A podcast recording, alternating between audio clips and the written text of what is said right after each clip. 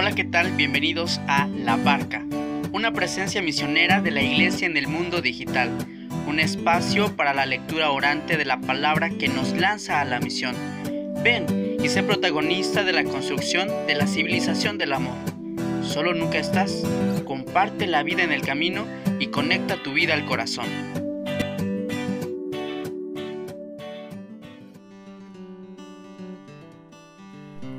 Hola, ¿qué tal mis hermanos? Bienvenidos a este podcast de la barca. Te saluda Miguel Betancourt y te doy la bienvenida para que juntos caminando en el seguimiento de Jesús no tengamos miedo de decirle sí, de dar una respuesta generosa a su amor. Justo este episodio se llama Razones para escapar de tu vocación porque rápidamente te cuento que tiene una larga historia, de hecho lleva el título el original de un libro que dice 29 razones para escapar de tu vocación. Y una vez que llegó a mis manos, allá hace casi cuatro años más o menos, estaba yo en el año de servicio en la pastoral vocacional. Y bueno, hicimos una segunda temporada en aquel entonces del programa de radio en Radio María que se llamó Tu Seminario donde la pastoral vocacional ofrecía algunos elementos para jóvenes y señoritas acompañando a quienes tenían o tienen este deseo de descubrir cuál es el llamado que Dios les hace.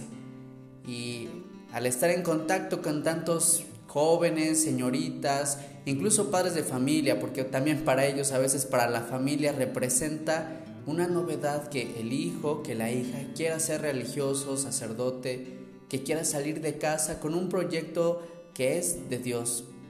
Vienen muchos temores, alguna vez incluso la expresión de fantasmas, porque vienen a nuestra mente recurrentemente ideas, ¿será que pueda? ¿Será que no? Bueno, pues yo quiero animarte para que si tú tienes algún miedo, ya decía el autor de este libro, sea solo un motivo para eh, que tú te impulses más, porque si hay razones, entre comillas, para escapar de tu vocación, entre letras pequeñas abajo hemos de añadir, estas razones son inválidas. Si el Señor te llama, el Señor sabrá cómo llevarte. El Señor, hay otra frase, me parece que la puse como estado hace como un mes o dos, que cuando el Señor manda la misión, presta hasta para el pasaje. La verdad es que todas las puertas es el Señor quien las abre, porque de Él es la iniciativa, lo he dicho insistentemente en esta sexta temporada con tinte vocacional. Dios llama, Dios pone la mirada y Él es el que se encarga absolutamente de manejar todas las circunstancias, de crear este camino y vías posibles para que tú puedas ir conduciéndote y ser un, un instrumento de la gracia divina. Bueno, pues con esta breve introducción te invito para que te quedes y al menos ahora reflexionemos sobre algunas razones que pueden pasar por la mente de ti, de algún amigo y hemos de comprender que el proyecto es más grande que cualquier obstáculo, que cualquier piedra y estas no faltan en el camino. Una primera razón podríamos enumerarla así. Iré diciendo algunas frases en primera persona eh, suponiendo, ¿verdad?, que puede llegar este temor y estar rondando una y otra vez sin dejarnos en paz. La primera, puede ser una excusa que digas, soy muy joven. Y esta ya es pasada de moda.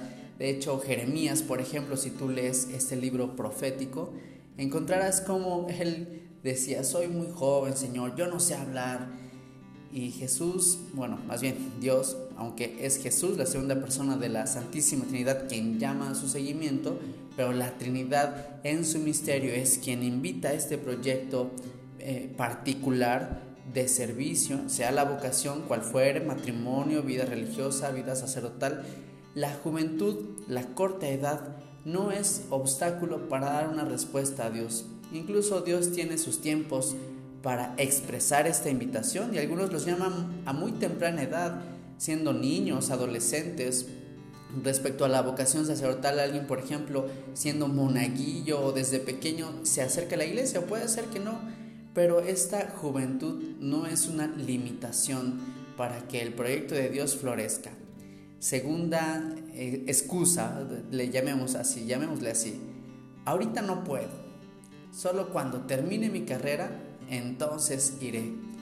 ¿Cuántas veces o cuántos jóvenes yo he escuchado que pues que han empezado ya algunos estudios dicen pues termino mi carrera y es algo muy bueno. De hecho en la formación pues nunca está de más el ir preparado el conocimiento en algún campo específico y si el Señor va llamando en alguna determinada circunstancia pues hemos también de nosotros hacer un discernimiento sin embargo lo que quiero decirte es que no sea un obstáculo, si es que ahora te encuentras eh, con algún proyecto, con algún estudio, no pienses que no puedes, bueno, aprovecha este tiempo para profundizar en un discernimiento, no para abandonar esta inquietud que puede venir a ti. Tercera razón para escapar de tu vocación, si quieres así salir corriendo y decir, no, no, no, mejor me escapo de, de esta experiencia en la que Dios me está envolviendo. La tercera eh, expresión que te quiero compartir dice así, soy muy viejo, tengo ya mi vida hecha. Esto podríamos pensar y remitirnos al mismo Abraham, que cuando fue llamado por Dios tenía 75 años, eran ya con toda una vida hecha y Dios le pide salir de Ur de Caldea para una tierra que le mostrará, ni siquiera le dice dónde es, solo le pide salir y a esta edad ¿Cómo? Algunas, algunas personas podrían decir, no, yo creo que el sacerdocio ya no es para mí, si me hubiera llamado antes. Un comentario solamente hago que respecto, por ejemplo, hay un seminario aquí en México, en Texcoco, que se llama así, de vocaciones adultas, porque Dios llama a distinta hora y ya decía, puede ser a temprana edad o puede ser ya con una experiencia mm, de un recorrido maduro, etcétera la edad no puede ser entonces una razón para escapar de la voz de Dios. Cuarta expresión. Pero a mí me gusta disfrutar de la vida. Puedes, puede resonar en tu corazón que en, ti el deseo de disfrutar la vida y pensar como con cierto temor que si Dios te llama a un convento, a un seminario, entonces tendrás que cambiar el estilo de vida y eso es cierto, pero no es aburrido, no es que dejes de disfrutar ya la vida. O puede ser que dicen incluso para la decisión del matrimonio que, implica responsabilidad, y sí, implica eso, la responsabilidad y otras cosas más, otras virtudes más que has de desarrollar, sin embargo, no, no es una renuncia de tajo, es una elección mayor y no impide el disfrute de la vida, sino la plenitud en esta misma. Quinta expresión. ¿Y qué voy a hacer yo de sacerdote? Si yo, bueno, a lo mejor soy músico, deportista o coleccionista. Es decir, el tema de la renuncia de los hobbies, de los gustos, de los placeres, para algunos podría representar una razón para decir, no, yo no entro, yo no continúo con este proceso de discernimiento vocacional. Quiero decirte que en mis compañeros, en mis amigos, he visto cómo Dios ha dotado de dones, carismas y no están peleados con una vida consagrada y al servicio de los demás. Incluso si eres músico o si eres deportista, ahí en estos campos también la fe ha de tener una expresión no solo en lo piadoso, en lo litúrgico, sino en las realidades que vivimos día a día la gloria de, Dios es que el hombre viva, una frase de Irineo. Entonces, si tú eres deportista, ahí en el deporte vive a Dios, vive tu fe. Si tú eres músico, con esta música alaba a Dios. No es impedimento ni razón para que escapes de tu vocación. Sexta expresión. Yo soy muy rebelde. Imposible que tenga vocación. Me pasó que alguna madre de familia, algún preseminario, es decir, a, estas experiencias eh, para discernir justamente la vocación, llegaba la señora a decir, no, pues es que se porta mal mi hija, entonces a ver, así como lo traigo ese retiro para que se le quite o para que se porte mejor, no se trata de, de decirle a Dios que cambie la vida o incluso si uno se considera un tanto rebelde, a veces en la misma etapa de la adolescencia o de la juventud, alguien más puede decirnos o indicarnos, etiquetarnos como rebeldes, pero el proyecto de Dios no, no tiene que ver con que tú estés asiduo a una docilidad altísima. Siempre puede haber un cierto grado de rebeldía, pero a veces eso es más, tiene que ver más con la edad y con otras circunstancias. Puede ser que si tú realmente vas contra corriente, eres capaz eh, de, con determinación no estar de acuerdo con algunas cosas de las que vives, bueno, pues el cristianismo y Jesús podrán ser un modelo también para ti de reforma, de revolución. No hablo de guerra, sino de cambio, con una propuesta distinta para el mundo. Entonces escuchaba a una religiosa que decía, ella se concebía muy rebelde y decía, la moda dice que pantalones, pues ella usaba falda. La moda dice que el, cabello, como eh, algún, como, como, el elemento de belleza largo, con peinados, dice, pues ella se lo cortó y, usaba velo. ¿no? En esa rebeldía, por decirlo así. Habría que entender muy bien el término. Séptima expresión que te quiero compartir. Me da miedo dejar mi familia tema de la familia puede ser, sí, eh, de gran peso cuando nosotros queremos responder a Dios. De hecho, en el Evangelio, cuando alguien, algún discípulo quiere ir detrás de Jesús, pero dice, déjame que entierre primero a, mis padres que han muerto. Y la respuesta de Jesús es contundente, con fuerza. Quien pone la mano en el arado y mira hacia atrás no es digno de mí que los muertos entierren a sus muertos. No quiere decir que nos eh, deslindamos de tajo de la familia, no es que haya una ruptura total con la familia, sobre todo en la vida diocesana, eso es mi experiencia y lo que yo he caminado en estos años de formación. Al contrario, la familia es un factor indispensable en la formación del seminarista que quiere ser sacerdote Sí, hay que desprender, dejar a la familia, salimos de casa para emprender un camino. Sin embargo, la relación ha de crecer y ha de encontrar otro modo de fortalecerse. Que no sea un miedo el dejar tu familia. Te animo para que deposites en las manos de Dios tu familia si es que eh, te preocupa en el corazón para dar una respuesta a Dios. Octava expresión, y si mis papás se oponen a mi decisión, esa puede ser una razón, entre comillas, insisto, las comillas, porque pueden ser excusas. O más que excusas, a lo mejor aquí sí es un tema delicado. Los papás no siempre están de acuerdo con la decisión. En mi propio caso, mi papá al inicio no estaba de acuerdo con que fuera a, hacer un año de misión dentro del país.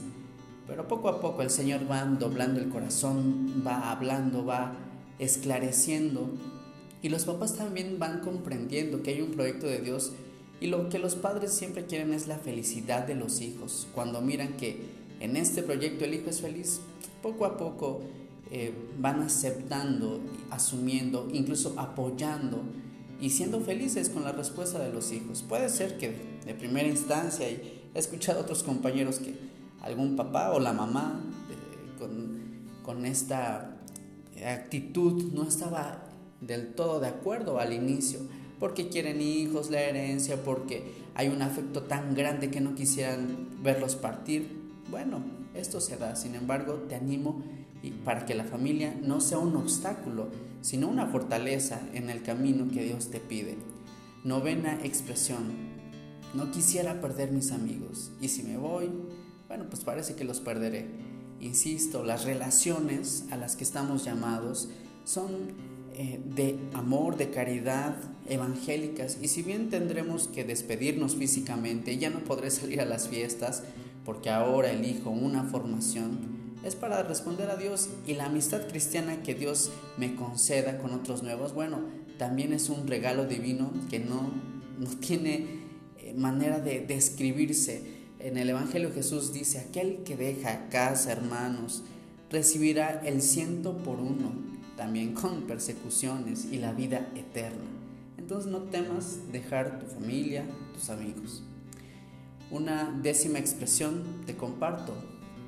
Puede ser que tenga vocación, pero a mí me gustan las mujeres. Bueno, en este sentido, hablando sobre todo más inclinados a la vocación sacerdotal y alguien que diga, no, pues a mí sí me gustan las mujeres y ahí pues hay puros hombres o, o puede ser que en día tengo novia, ¿cómo le digo? ¿Qué, qué, qué va a pasar con esa situación? El Señor siempre va aclarando la mente y el corazón y hay amores más grandes, ¿sí? Nunca terminará nuestra naturaleza humana en este sentido mismo de su naturaleza, de sentir atracción a una chica, el, el, hecho de que Dios ha constituido al hombre y a mujer como complemento. Sin embargo, las relaciones a las que Dios nos invita son muchísimo mayores. Y hablar de celibato, bueno, quiero decirte solo eh, en modo de paréntesis comercial, espero hacer un podcast después de celibato, puesto que hay muchos de ustedes que me han preguntado en qué es, en qué consiste, cómo se puede vivir. El celibato es un regalo de Dios que capacita a este ministro sagrado a unirse más íntimamente con Cristo y entonces con un corazón indiviso servir a Cristo y a su iglesia. Eh, ojalá, ojalá que pueda tener otro podcast especial del celibato. Bueno, hasta aquí te he dicho algunas 10 razones, Ay, infinidad, y tú podrías tener una para decir, no, yo creo que mejor no sigo en este proceso siquiera de discernimiento vocacional. Puedes pensar que es, es mucho paquete, que no podrás con tanta responsabilidad, o que mejor te quedas ahí sirviendo en el grupo juvenil, en el coro, eh, como laico. Eh, claro, tiene la dignidad igual el ser laico, el ser religioso, el ser sacerdote. No hay supremacía ni lujos entre una u otra, todas son llamadas al servicio. Lo importante es que tú descubras a qué te llama Dios y aun si hay miedos, vayamos caminando y afrontando estas circunstancias. Que no sean unos fantasmas tan grandes que te impidan dar una respuesta, porque no te imaginas el bien que solamente tú puedes hacer. Hay jóvenes también que dicen, ¿y si no aguanto? Bueno, esta es una expresión incluso en otras eh, situaciones, por ejemplo, quien entra a la universidad, quien está en una carrera y a veces siente que es mucha responsabilidad, que no es lo suyo, que no va a aguantar, o la clásica eh, duda, ¿y si me equivoco al decidir? ¿Y si esto no es para mí? Bueno, no lo sabrás si no arriesgas, si no conoces, si no te informas, si no incluso haces una experiencia de esto por lo cual el corazón te late y hay cierta certeza de que es Dios quien va sosteniendo e iluminando tu vida. Hasta aquí algunas expresiones. Cada situación y cada historia podría presentar, tengo esto, tengo aquello, creo que no podré seguir, creo que mejor doy un paso atrás. Solo quiero invitarte a que si el Señor te ha llamado, si el Señor te ha mirado, si escuchas ahora este podcast, ¿qué será lo que Dios ve en ti para poner en tus manos algo valioso, para encomendarte una misión? ¿Qué ha visto Dios en ti que te ha capacitado con tantos dones, con tantos carismas para ser feliz y servir a los demás. Tal vez poco nosotros reconocemos aquello valioso que somos, pero el Señor lo sabe. ¿Habrá obstáculos, miedos, problemas? Sí, sea este camino, sea otro. Pero siempre Cristo, el Señor, estará contigo y te dirá a dónde ir. Mientras, como dice el salmista, cuando implora a Dios, Señor, indícame el camino que he de seguir.